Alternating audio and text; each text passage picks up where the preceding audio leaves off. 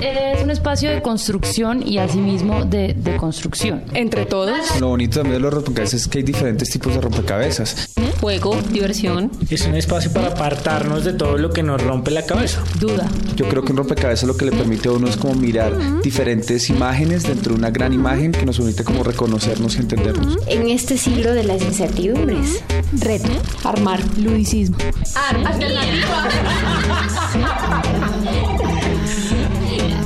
En apariencia podemos parecer todos iguales, pero fijándose uno un poquito más, empieza a ver una cantidad de gamas que son distintas.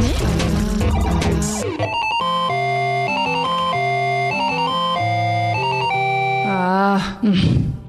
Rompe. Cabezas. Calma pueblo que aquí estoy yo. Lo que no dicen lo yo. Amigos de Javeriana Estéreo de 1430 AM, sean todos bienvenidos a un nuevo rompecabezas. Estamos enviando también saludo a nuestras emisoras aliadas, La Cometa en San Gil Santander, Ecos de Pasto y también la Sergio Restrepo en Tierra Alta Córdoba. Les habla Dagoberto Muñoz y estoy acompañado hoy por Paula León. Bienvenida. Hola Dagoberto y a todas las personas que nos escuchan en este momento les mandamos un saludo muy grande. Nos encanta que nos encontremos nuevamente en este rompecabezas. Hoy tenemos un tema muy especial. Hay mucha gente que desconoce de qué se trata, qué es un derecho, pero queremos no decir nada, no decir un nombre todavía, sino que ustedes escuchen esta pieza y se lo imaginen. El Club Deportivo Los Tiburones descendió a la categoría B tras perder 3 por 0 ante el Independiente Juventud. Más detalles después de comerciales. Con el sistema estratégico de transporte tendremos una Armenia más amable. Este es el lugar de bellos paisajes, donde el verde es de todos los colores, tierra diversa, pasto, capital. Meta 2009. Todos los niños en clase. Noticia de última hora. TV Noticias tuvo acceso al video que demuestra que el responsable del asesinato de Carlos Salamanca, candidato a la presidencia, fue... Con el pago de tu impuesto vehicular. Oiga, pero faltó lo más importante. Sí, pero ya que tocaba meter la pauta, no es que es oficial y luego nos quitan el espacio. Cancela ya tu impuesto vehicular.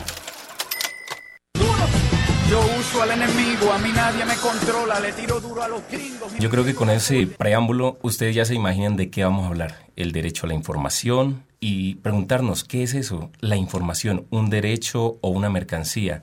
Y muchas veces, Paula, ahí la gente escucha una emisora u otra emisora, pero nunca se preguntan, bueno, ¿de quién es eso? ¿Cómo hacen para adquirirla? ¿Qué derechos tenemos? ¿Lo que nos traen ahí es bueno, es malo, es verdadero? ¿Le ha pasado a usted?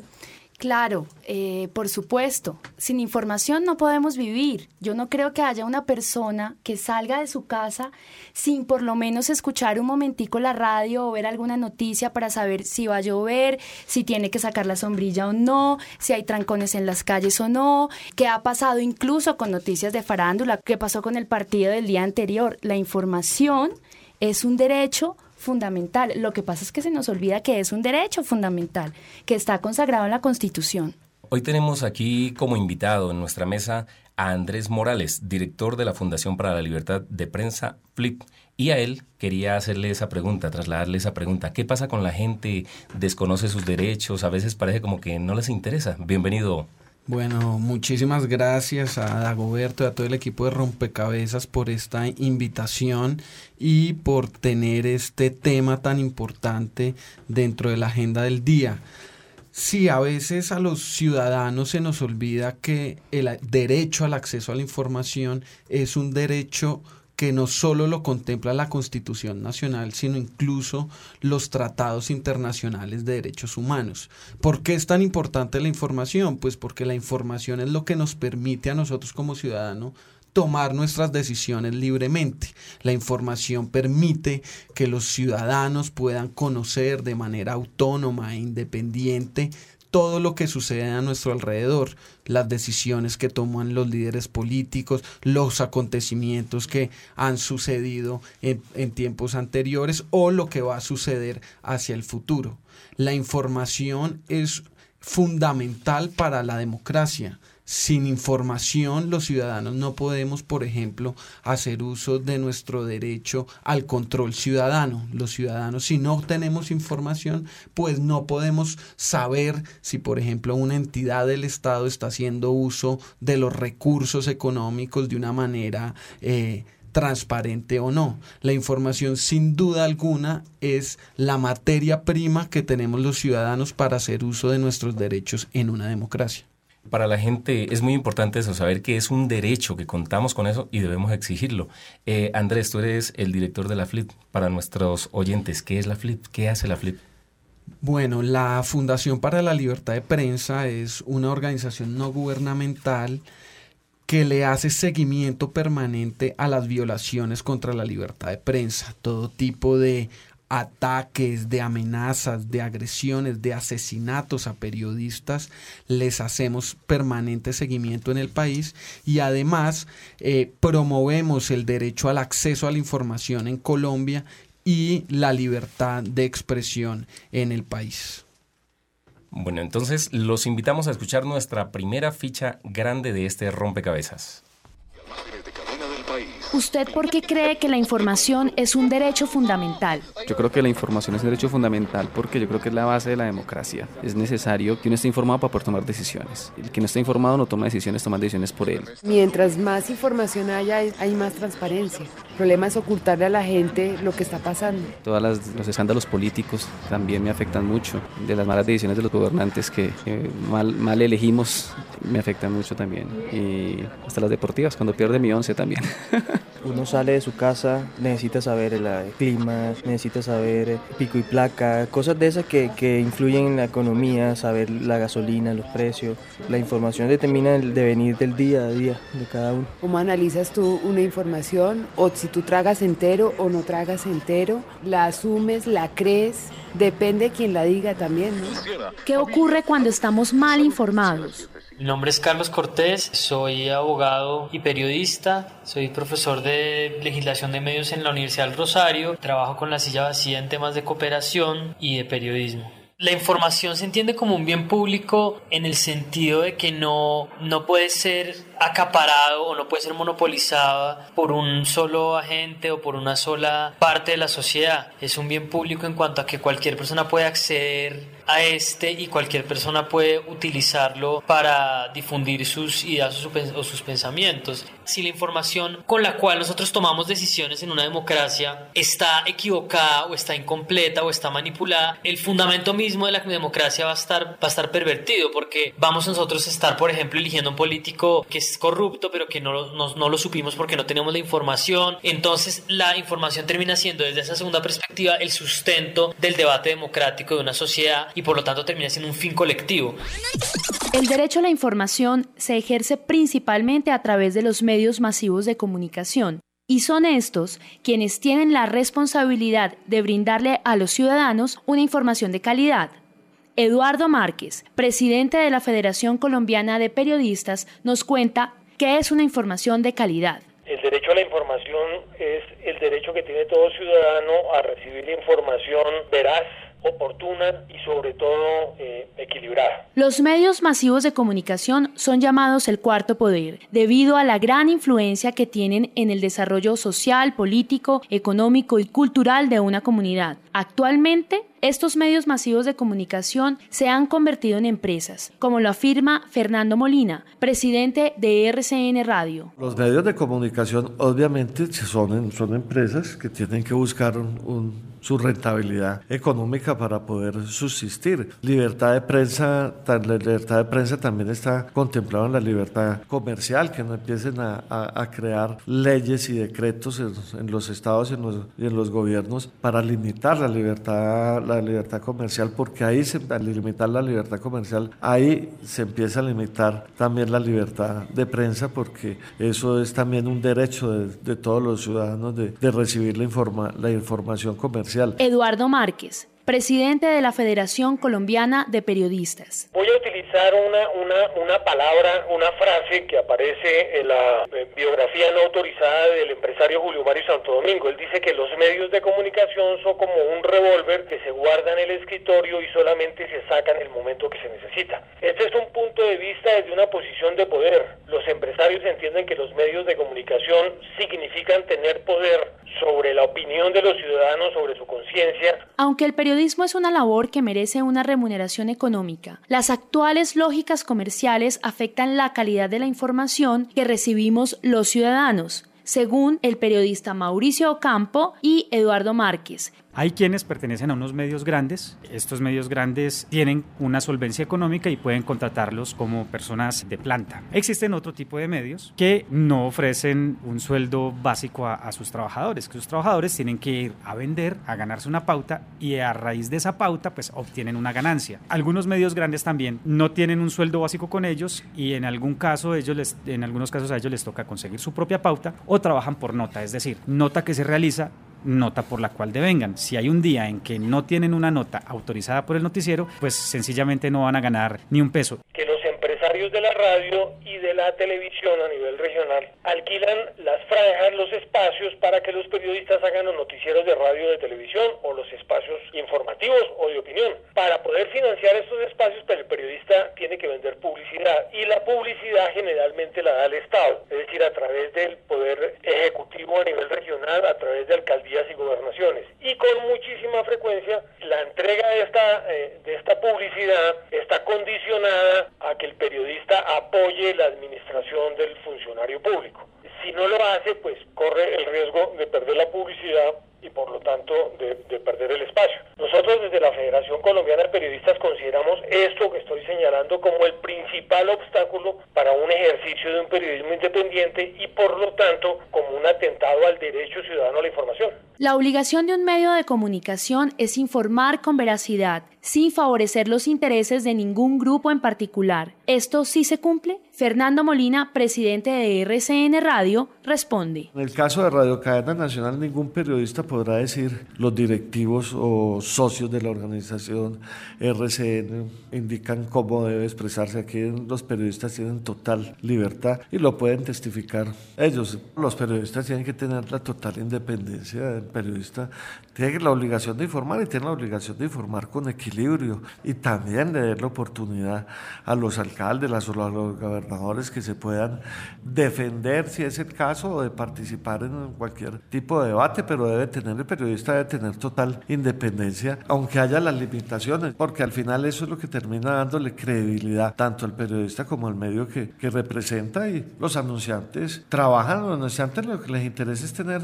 buenos medios para que sus estrategias publicitarias sean bien, bien llevadas, pero los medios tienen que buscar una forma de subsistir. El buen periodista es el que termina teniendo oyentes, termina teniendo televidentes, termina teniendo lectores. Las lógicas que el mercado le impone a los medios masivos de comunicación no pueden afectar la calidad informativa. Tenemos que definir unas reglas del juego que impidan que los mandatarios regionales extorsionen a los periodistas por el tema de la publicidad y lo contrario, porque el periodista que no recibe publicidad pues termina atacando al mandatario buscando eh, finalmente que le den la publicidad para poder sobrevivir.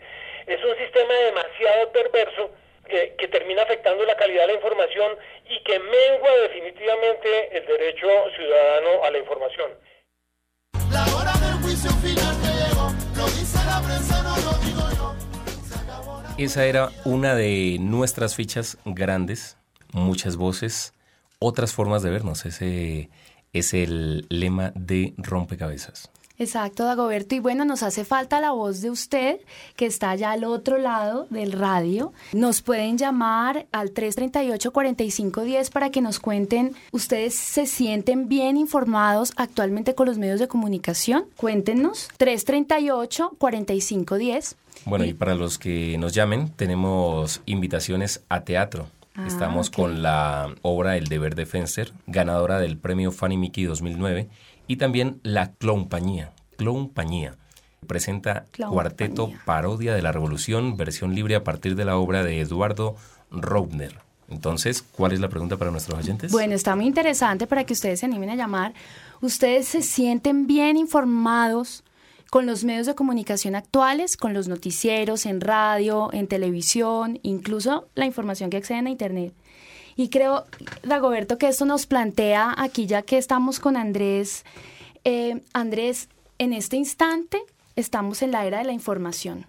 Los ciudadanos podemos consultar las fuentes que sea de, de, de muchas maneras. Incluso ahora los ciudadanos son fuentes importantes de información. En este momento, ¿qué tipos eh, de censuras se dan en la información cuando tenemos tantos canales? Sí, lo que tú, tú mencionas es muy cierto, digamos, hoy cuando estamos en la, en la era de las nuevas tecnologías y donde especialmente el Internet ha permitido que los ciudadanos no dependamos simplemente de las mismas fuentes de comunicación como sucedía hace dos o tres décadas, sin duda eso ha democratizado el acceso a la información, eso ha permitido que otros sectores que antes no podían difundir sus opiniones, sus ideas, su información, le logren llegar al ciudadano. Eso sin duda es un fortalecimiento al, acceso a la información, eso permite ampliar las bandas y, y, la capacidad que tienen los ciudadanos de dar y de acceder a información. Sin duda, eso es muy positivo, sin embargo, los medios de comunicación tradicionales, digamos, lo que nosotros como conocemos como los medios masivos de comunicación, siguen teniendo una incidencia y una importancia fundamental en la vida de los ciudadanos. Todavía eh, se consideran digamos, las fuentes primarias de información donde los ciudadanos acuden para estar informados y tienen por ello una responsabilidad todavía más grande de dar una información independiente, veraz, que esté al interés de los ciudadanos. Sobre la censura que hay y de la pregunta que tú haces, Paola, digamos, en Colombia afortunadamente no se han presentado situaciones eh, donde se pueda considerar que los medios de comunicación alternativos o que surgieron gracias a los avances de las nuevas tecnologías estén siendo censurados. No se da esa misma situación que hoy tienen, por ejemplo, pues países como Cuba o países países eh, como China o, o Túnez, por ejemplo, que son países donde el acceso al Internet está muy limitado y uno no puede eh, tener acceso diferente a medios de comunicación tradicional. Eso en Colombia no existe, la censura o las formas de ataque a la prensa en Colombia son muy diferentes, especialmente relacionadas a los ataques físicos, a los ataques, a las amenazas, a otro tipo de agresiones y por supuesto a obstrucciones y uno tal vez de los casos más emblemáticos es el de las chuzadas del DAS. Claro, eh, pero Andrés, eso plantea que entonces los medios tradicionales sí, sí están sufriendo, sí sufrimos de autocensura en Colombia o de censura. ¿Qué problemas se dan entonces en los medios tradicionales que tú dices que de todas formas nos siguen influyendo a pesar de la cantidad de voces que ahora tenemos? A ver, con los medios de comunicación masivos en Colombia se presenta una situación bastante compleja que sin duda es muy particular comparándolo con, con América Latina y es la concentración que hay de medios de comunicación un país de 40 millones de habitantes como el nuestro solo tiene dos canales privados de televisión, mientras que una ciudad como Quito, por ejemplo, en Ecuador, se puede dar el lujo de solo ella tener seis canales. Entonces, esa concentración de medios de comunicación sin duda limita el acceso a la información.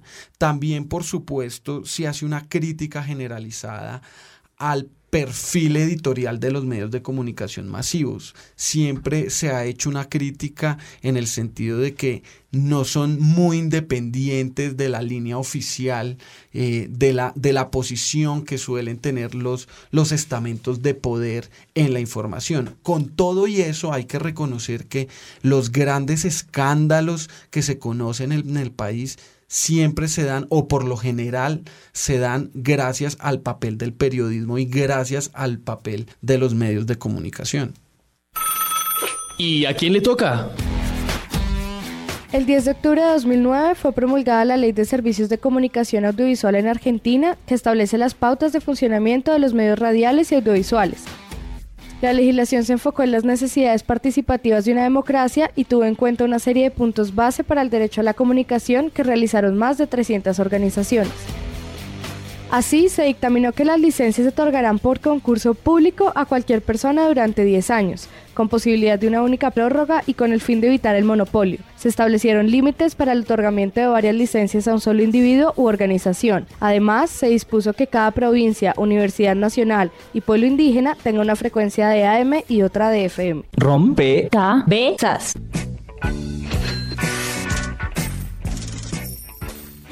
Seguimos en Rompecabezas y para los que llegan tarde, estamos tocando el tema de la información, un derecho o una mercancía. Bueno, Andrés, ¿y qué efectos nocivos puede haber en la sociedad cuando el derecho de empresa prima sobre el derecho a la información? Sin duda ese es uno de los temas más sensibles en la libertad de prensa, la influencia que tiene la pauta publicitaria en el acceso a la información.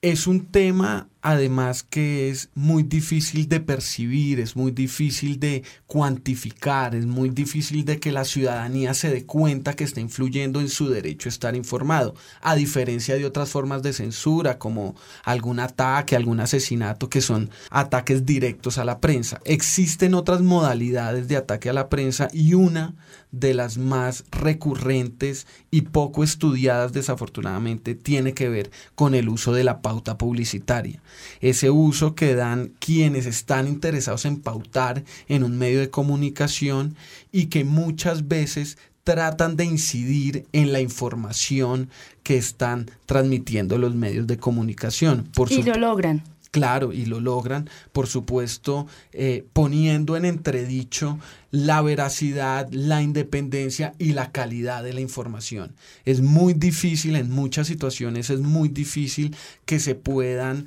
relacionar de manera muy armónica la publicidad con el derecho al acceso a la información o con la información que se está transmitiendo.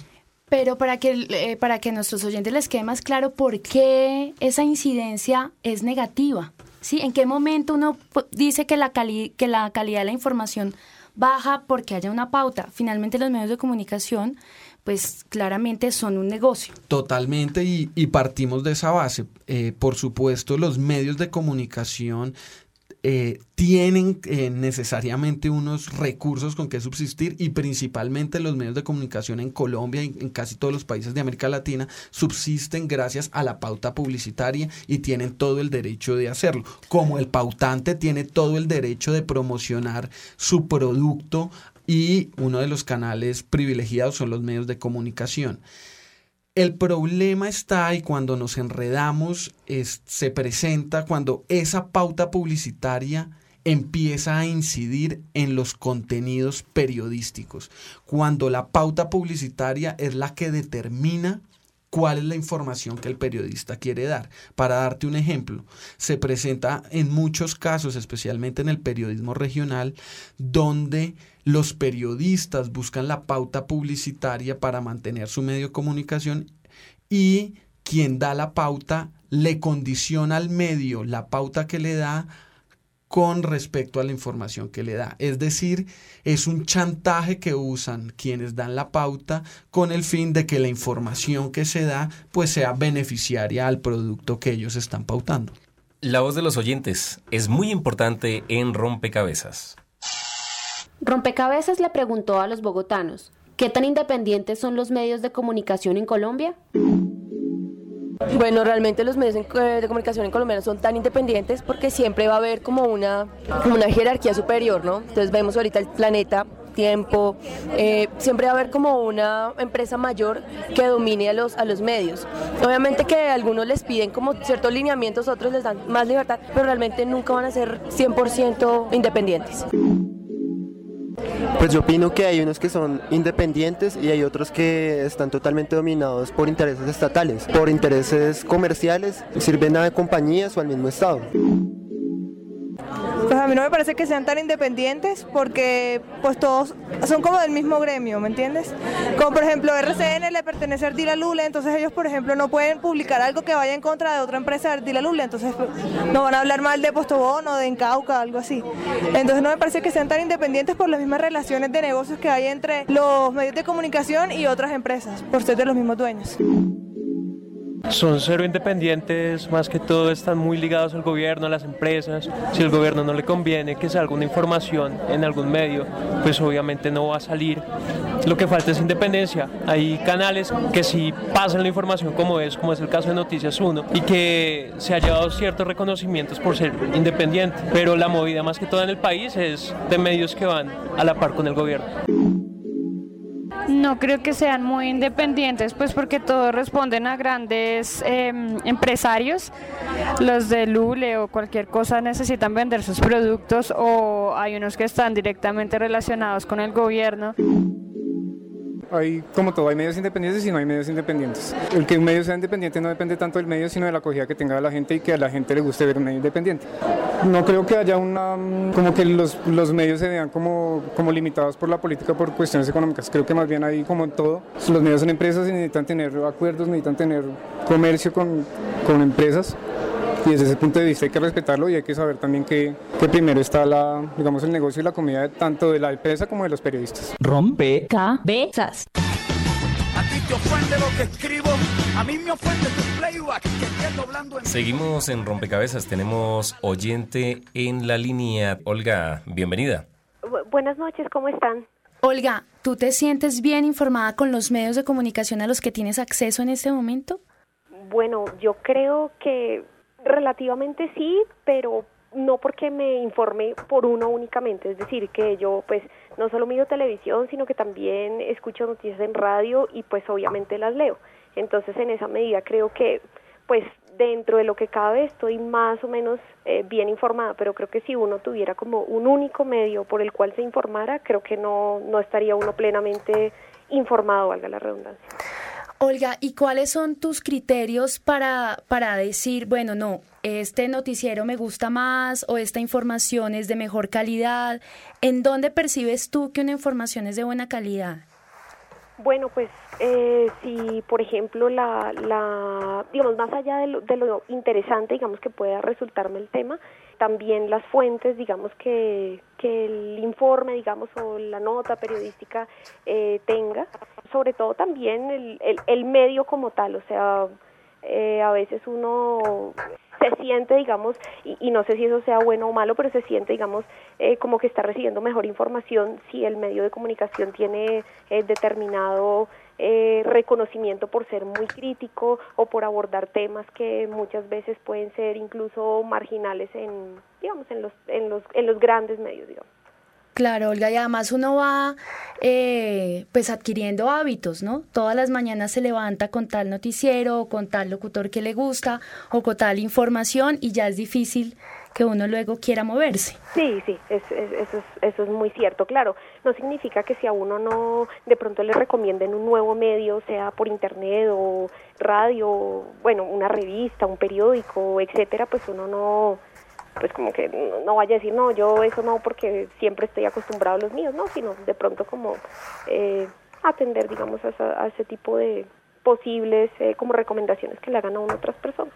Muy bien, Olga, gracias por participar en Rompecabezas. Eh, te has hecho acreedora a unos pases para ir a teatro. Hemos llegado a la primera media hora de nuestro programa, queremos invitarlos a escuchar una canción, es de Radio Rebelde, la canción Money. Y dentro de un momento vendremos con otros temas muy interesantes en este rompecabezas.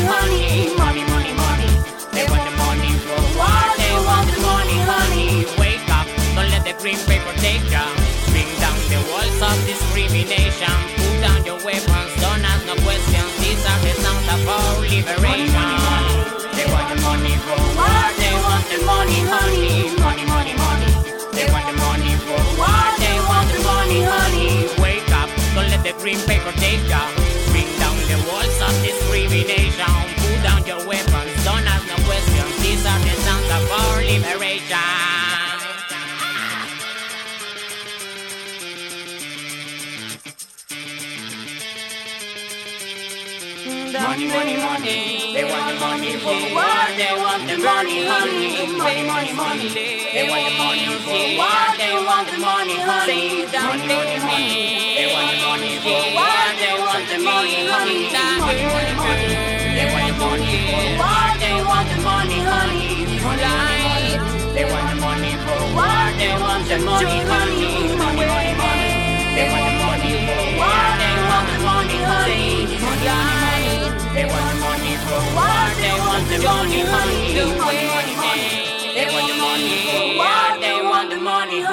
Dinero para respirar, dinero para vivir, dinero para pagar el derecho de existir, dinero para poder asistir a la escuela y comprarte un coche y así tu familia no te reproche por no tener nada dentro de esta sociedad que solo solo te dedicas a cantar y andas por ahí pagando por el mundo, tirándote la vida como si fuera un segundón.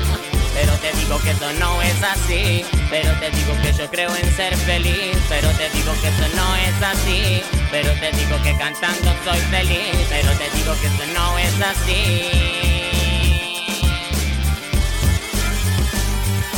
Money, money, money. They want the money for what?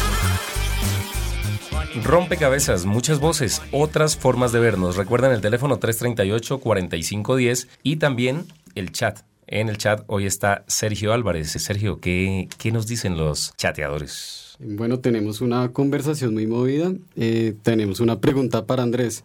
Pero la pregunta parte de un supuesto que hay en el gremio que dice que hay como una norma en que el periodista que va a un medio sabe a qué tenerse y en ese marco ejerce su libertad, o sea que ya sabe en qué medio se hace empeñar. La pregunta entonces es que si debería o existe un modelo legislativo para regular la participación de la empresa y de la ideología política también que participan en el, en el ámbito periodístico.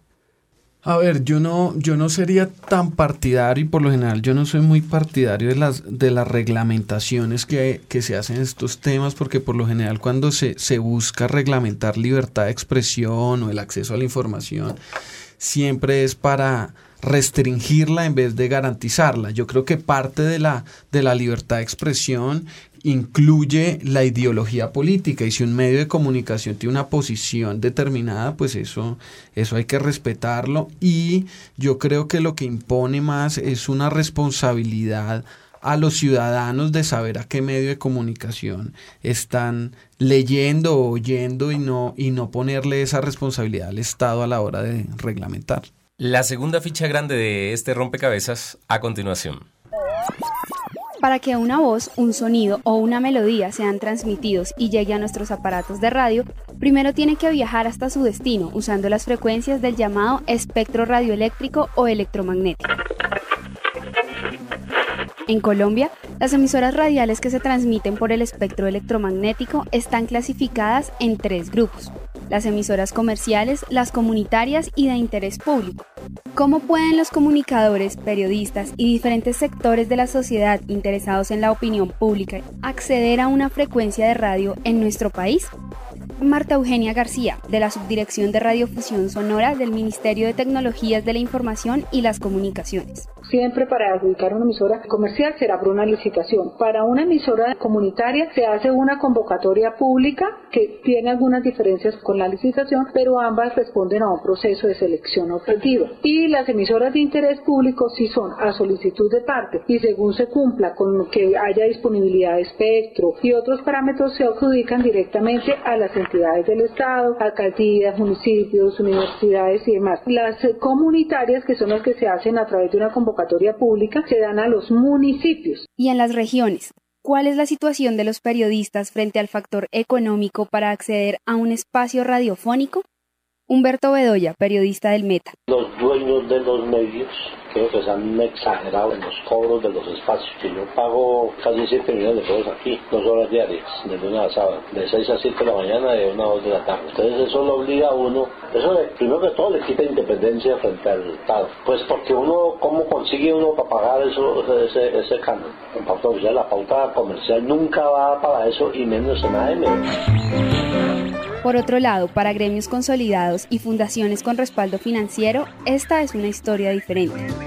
Millerly Carmelo, gerente de la cadena radial auténtica de Manizales. Básicamente nosotros somos una emisora encargada de predicar el Evangelio y de llevar el mensaje pues, de la salvación nacional e internacionalmente. Esta parte de la zona cafetera no teníamos cubrimiento. Finalmente encontramos que aquí Radio Sensación no estaban vendiendo. Entonces nos servía para el trabajo que nosotros ejecutábamos, el estado sólido, tiene buen alcance, buena cobertura y también pues, tenemos la posibilidad de comprarlo.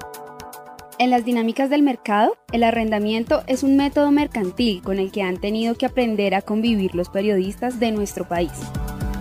María del Pilar Cuellar, exfuncionaria del Ministerio de Comunicaciones. las únicas que pueden hacer arrendamiento son las emisoras comerciales. De hecho, la ley 1341 por primera vez se incluye de manera expresa. De manera expresa, ¿por qué? Porque en la práctica se estaba dando, porque esto es libertad de empresa. Entonces, nosotros de ninguna manera el Ministerio podía decir, usted no puede arrendar, pero queríamos por lo menos estar absolutamente enterados de que alguien se ganó una concesión o que alguien tiene una concesión de hace muchos años y resolvió arrendarla. Contrario a los principios comerciales por los que se han regulado las emisoras de nuestro país, en el ámbito internacional se cree fielmente en la radio como una herramienta constructora de derechos humanos. María Pía Mata, vicepresidenta de la Asociación Mundial de Radios Comunitarias. Eso no es un problema de dinero, es un derecho humano. Y como derecho humano debe estar garantizado a todos los seres humanos. Está en la Declaración Universal de los Derechos Humanos, el artículo 19, y está también en la Convención de San José de Costa Rica convención que ha firmado el Estado de Colombia y por lo tanto nosotros no estamos pidiendo nada que no esté escrito y suscrito por nuestros gobiernos. ¿Qué tan dependientes son los medios de comunicación radiofónicos de la pauta oficial?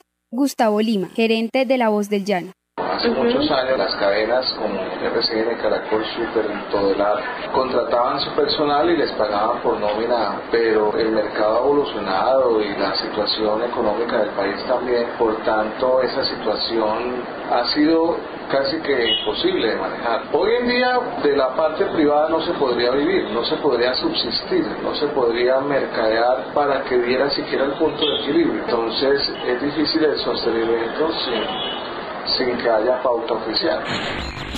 ¿Qué se debe hacer para cambiar la situación de ética periodística en este panorama de arriendo de espacios y dependencia publicitaria oficial o pauta oficial?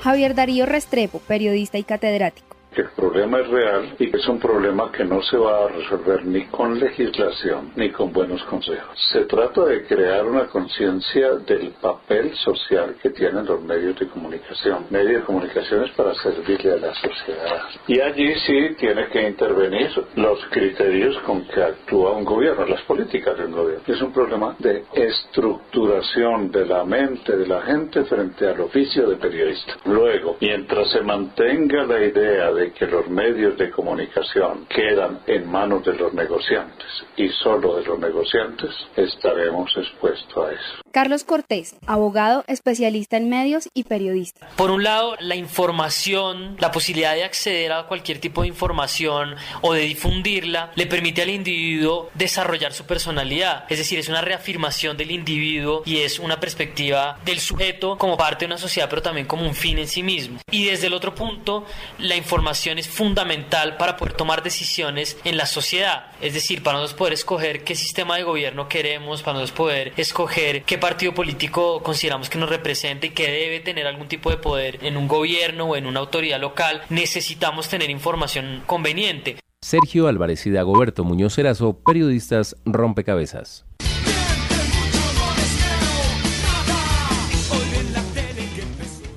Rompecabezas, muchas voces, otras formas de vernos. Este, mm, este reportaje que escuchábamos le dimos el nombre de Se compra, se vende, o ese nombre salió desde la Flip, porque las emisoras las adjudican de diferente forma. Una forma es la mm, comercial, otra forma es la comunitaria, pero ¿qué tanto podemos decir que, que se consigue con eso en cuanto a beneficios y desventajas en estos sistemas de adjudicación? Bueno, el, el sistema como, como el Estado entrega en concesión eh, el, el espectro electromagnético, que es por donde se transmite la radio y la televisión, es, es, un sistema que en muchas ocasiones va en contravía de la libertad de expresión y el acceso a la información. Eh, básicamente lo que se hace es que el Estado a través del Ministerio de, Telecomunicaciones entrega en concesión las frecuencias. Esas frecuencias eh, hay una serie de, empresas o de interesados que aplican para ganar esas concesiones y el, el gobierno, eh, a través del ministerio, entrega esas concesiones eh, bajo el sistema de una subasta pública. Es decir, el principal criterio que tiene el gobierno para entregar las frecuencias radiales es es el, es, el factor comercial. Ahí ya empezamos a tener una limitante bastante fuerte porque privilegia el factor económico al factor informativo, digamos. Ese ya ha sido uno de los temas que, por ejemplo, la Comisión Interamericana de Derechos Humanos ha, llamado la atención en el sentido de que pues, es una limitante al, al, acceso que tienen otras, otras manifestaciones de, interés en, querer tener frecuencia radial. Cuando se entreguen concesión esas, esas frecuencias radiales, el, el, Estado, la ley le permite a esos concesionarios el poder arrendar esos espacios. Entonces, ¿qué es lo que pasa? En muchas regiones del país, quienes se ganan esa licitación, esa concesión, salen al mercado y le arriendan a los periodistas los espacios o lo que se llaman los cupos. Esos cupos los adquieren los periodistas y los periodistas ahí es donde tienen que trabajar en una doble función. Por un lado, ir y conseguir la pauta que les va a permitir pagar el arriendo y por el otro lado, ir y conseguir la información. Eso, por supuesto, genera un sistema a veces perverso que sacrifica la calidad de la información. Además, Andrés, porque esto es muy común en el país, ¿no? No estamos hablando de que solamente pasen algunas emisoras de algunas regiones, sino que ahora es la lógica de mercado que encontramos en los medios masivos de comunicación y justamente nos encontramos en este momento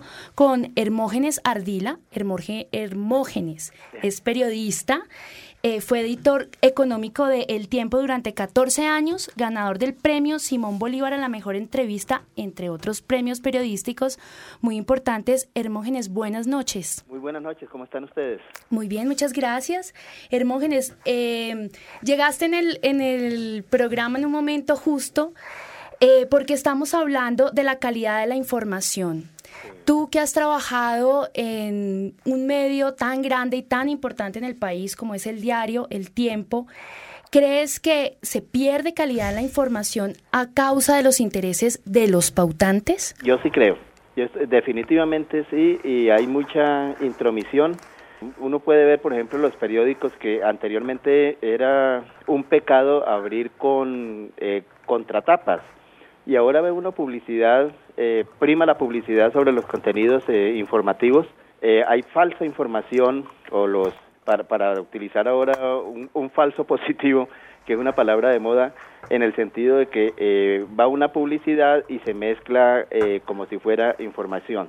Yo creo que todo lo que tiene que ver con pauta publicitaria, lo que tiene que ver con propaganda, afecta la calidad de los contenidos, eso está demostrado y eso rompe pues con todos los eh, principios y los valores éticos eh, que deben regir en la comunicación. La UNESCO dice, por ejemplo, que lo primero que, que debe estar en el concepto de la información es la comunidad, eh, luego la comunidad nacional, luego la comunidad internacional, luego los intereses de la empresa. Pero esos valores se han reinvertido porque definitivamente no, no, no hay unos eh, protocolos en, en, las empresas donde eh, se delinee exactamente qué es la, la, la información pura, la información transparente y la, y la publicidad. Es que hasta en una, en una ocasión yo quedé sorprendido porque eh, la máxima cabeza de CNN decía que si había un, una noticia importante y un buen negocio con una entidad financiera como el Citibank, él nombraba al Citibank tácitamente, prefería eh, la noticia del Citibank porque eso le permitía a la cadena mantenerse en el negocio.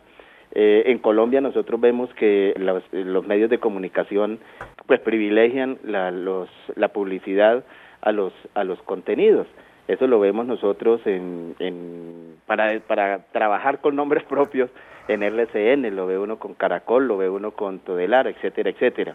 Entonces, eh, yo sí creo que hay un problema ético, hay un problema de fondo, eh, y nosotros pues tendríamos que hacer, ya, ya no más debates, ya se han hecho muchos debates sobre, sobre ese tema, sobre la contaminación de la, de la información, sino ir más allá de, de, los debates y realmente actuar en, eh, en serio y, y, trabajar en, en protocolos informativos. Hermógenes, ¿y cómo se puede garantizar el derecho de los empresarios a comercializar esos medios sin vulnerar el derecho a la información? Pues precisamente eh, con los protocolos. Yo creo que los protocolos lo que hacen es definir eh, muy, muy claramente eh, que la parte comercial no se puede mezclar con la parte informativa. Eh, cuando yo trabajé en el tiempo, allá nos tenían absolutamente prohibido reuniones, pactos secretos con la con el área comercial. Eso infortunadamente eso ya eso, eso ya cambió y, y, ahora entonces vamos a hacer este especial sobre este tema y entonces estos son los señores que van a pautar y entonces usted no puede hablar, si va a hablar tiene que hablar bien de estos señores, así haya una información inconveniente.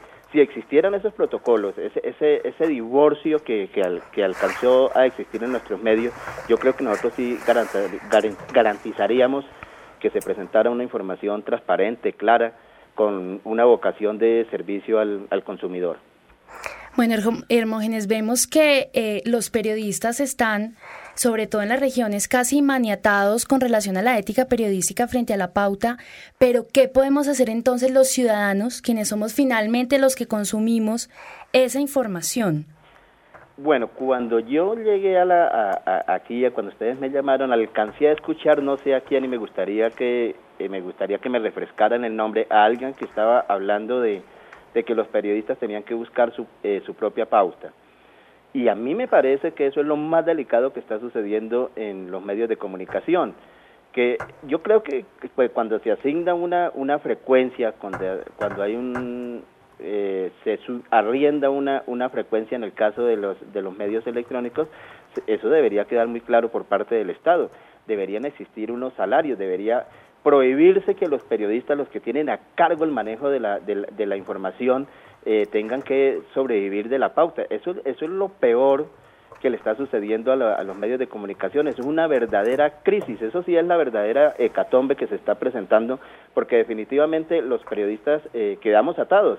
Y eso es muy común en, en las regiones. Una persona que dependa de la beneficencia de un departamento, depende de la Secretaría de Gobierno, de las obras de infraestructura, pues ¿qué, qué eh, autoridad moral tiene para, para hablar mal de un contrato, por ejemplo, como hemos venido observando en materia informativa en, los últimos días en diferentes ciudades del país.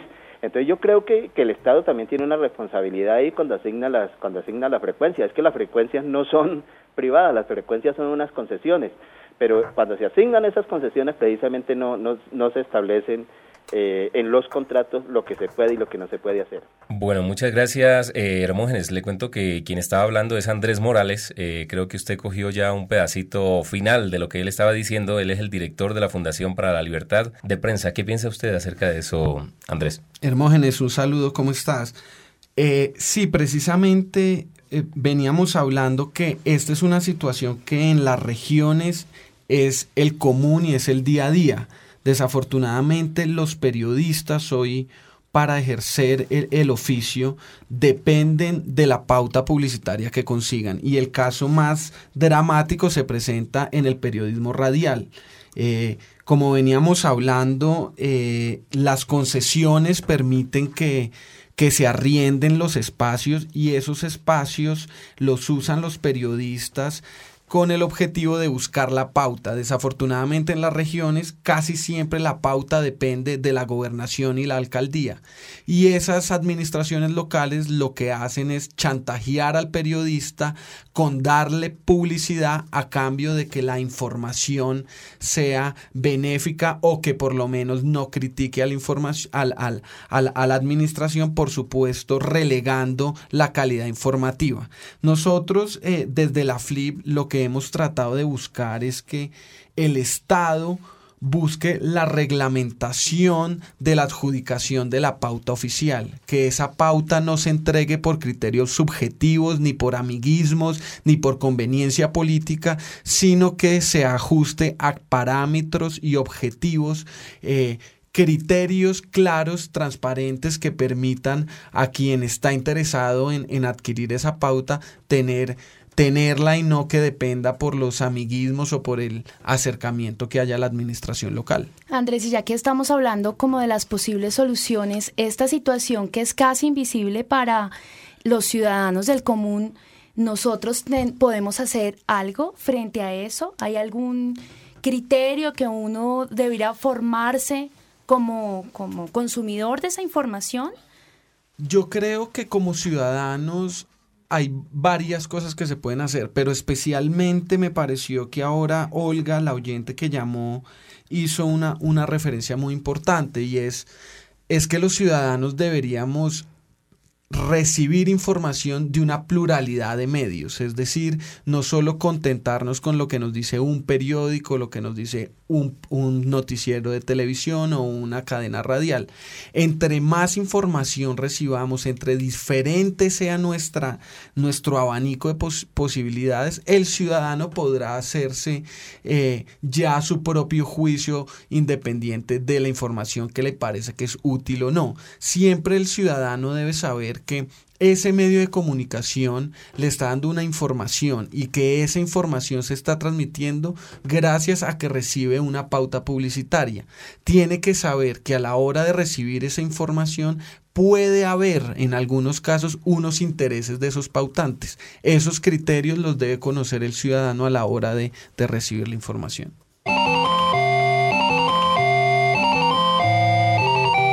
¿Y trajo su ficha? Garantía de igualdad, procedimientos claros y transparentes con plazos fijos y sin discriminación son algunas de las recomendaciones en materia de asignación de licencias de radio que aparecen en el último informe anual de la Relatoría Especial para la Libertad de Expresión de la Comisión Interamericana de Derechos Humanos. Igualmente se menciona que esta asignación debe estar orientada por normas públicas. Además, el documento establece que las decisiones sobre el otorgamiento de licencias tienen un impacto determinante sobre el derecho a expresarse, así como el de recibir ideas y opiniones diversas.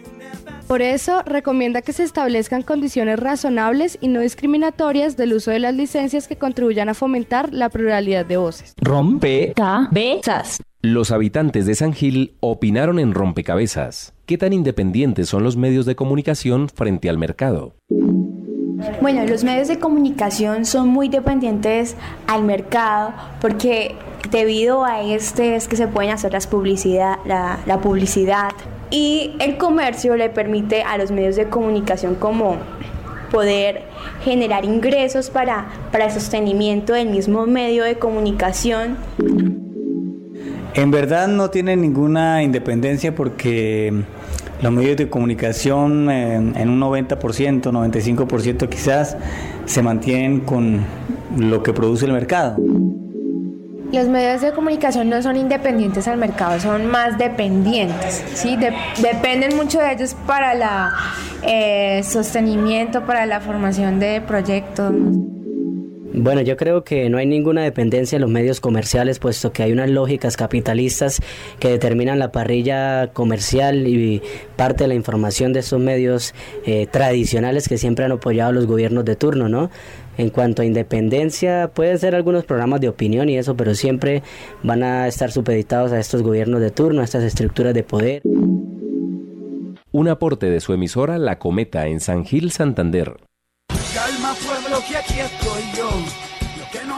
Estamos llegando al final de nuestro rompecabezas. El día de hoy hemos colocado muchas fichas y pues ya vemos la situación en que se encuentra Colombia en cuanto al derecho a la información, el acceso eh, a la información.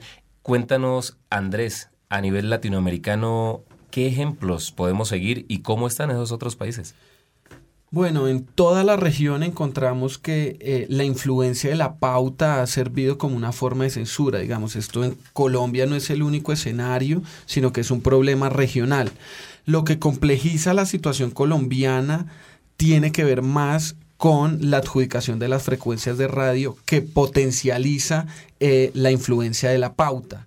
En Colombia es en, los, en el único país que se conoce hasta ahora, es la única experiencia que hay en América Latina donde se conozca ese sistema de subarrendamiento de las frecuencias a los periodistas. Como vimos, ese subarrendamiento lleva a que los periodistas tengan que depender de la pauta publicitaria y que la información que ellos producen pues se vea condicionada a la pauta que reciben. En términos de acceso a la información, Colombia está un poco rezagada porque no tiene una ley de acceso a la información y eso sí es un parámetro que nos mide con el resto del continente que sí la tiene.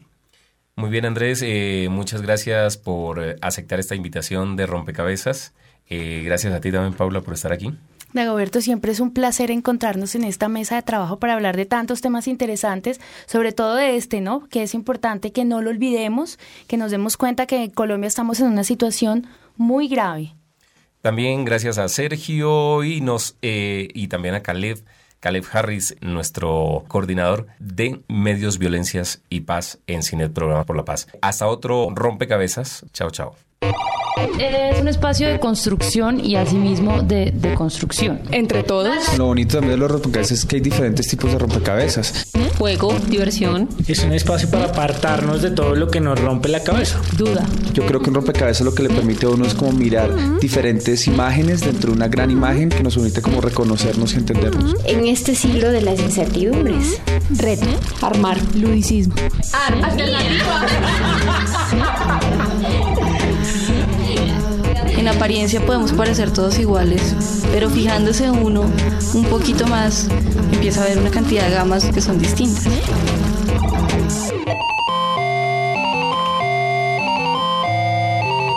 Ah. Rompe. Cabezas.